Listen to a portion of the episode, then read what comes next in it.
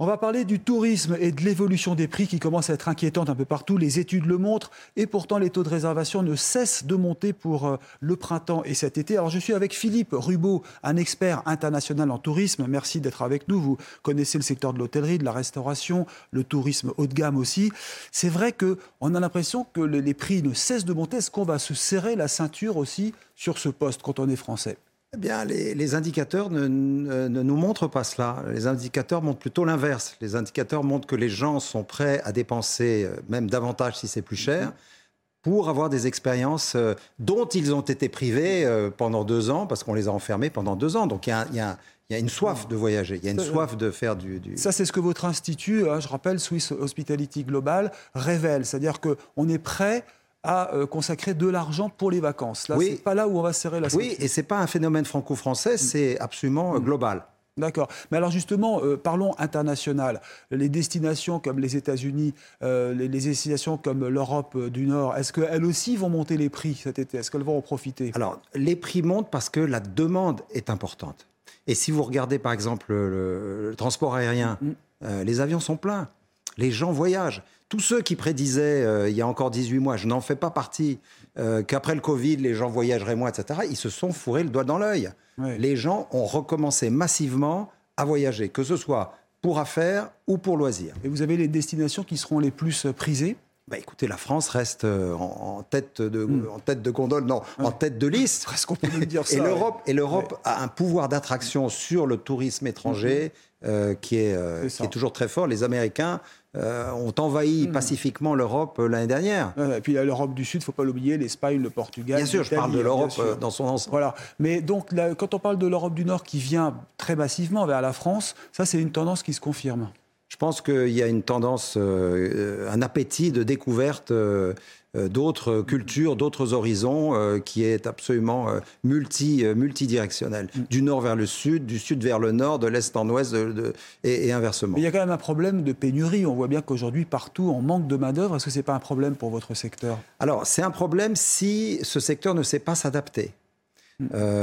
et il va s'adapter, il va devoir s'adapter pour, pour compenser ce manque de main-d'œuvre. Il n'y a qu'un segment dans lequel euh, la main-d'œuvre restera abondante et euh, continuera à l'attirer, c'est le secteur du luxe parce que le facteur humain dans l'expérience client est la clé euh, de ce segment. C'est ça, mais tout le monde n'a pas les moyens d'aller dans des palaces. C'est ça le problème. Bien sûr que non. Est-ce que les salaires sont trop bas dans ce métier?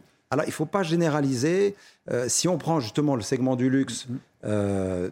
Tous les postes sont convenablement rémunérés. J'ai même connu des concierges de palaces qui étaient millionnaires.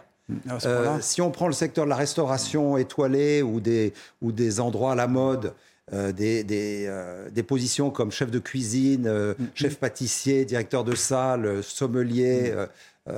c'est ça. Plus c'est cher, plus on trouve la main-d'œuvre, en fait. C'est un peu ça que vous sont correctement rémunérés, mais c'est spécifiquement dans le segment économique que les salaires sont les moins attractifs. Et vous, votre institut fait de la formation, donc vous formez des jeunes au métier de l'hôtellerie. Ils sont toujours intéressés, ça les attire beaucoup? Alors, ce qui intéresse les jeunes dans ces métiers-là, c'est ce qui parle pas à leur tête, c'est ce qui, c'est ce qui parle à leur cœur et à leur tripe. Parce que cet, univers, cette industrie, euh, c'est par ça que ça fonctionne. C'est l'émotion. Et ça demande de longues études quand même. Hein, non, euh, non, pas du tout. Non, non, on peut se former euh, sur le tas. Moi, je, moi, moi, je, viens, euh, moi, je viens du terrain, je viens du tas. Je me suis formé euh, sur le tas. Je commençais dans l'industrie à la plonge d'un palace. Il n'y a pas besoin de faire des grandes écoles. D'ailleurs, les grandes écoles hôtelières, pour être tout à fait réaliste, elles forment des futurs dirigeants. Mais si ce sont les grandes écoles hôtelières suisses, par exemple, euh, la majorité de leurs diplômés ne font pas carrière dans l'industrie hôtelière ou dans l'industrie. Ah oui, c'est ça, ils changent. ils font l'école hôtelière. Ils sont devenus des business schools. C'est ça.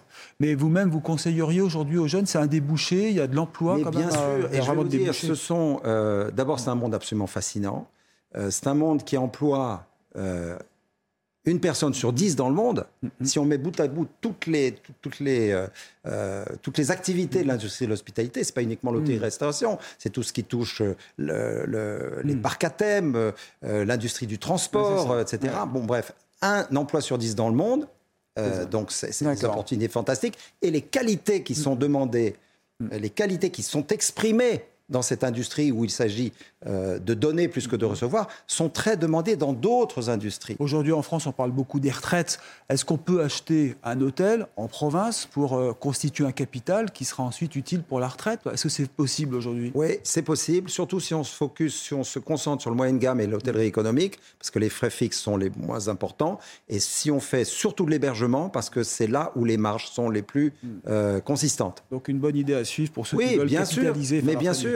Grand merci Philippe Rubeau. Restez avec nous sur CNews.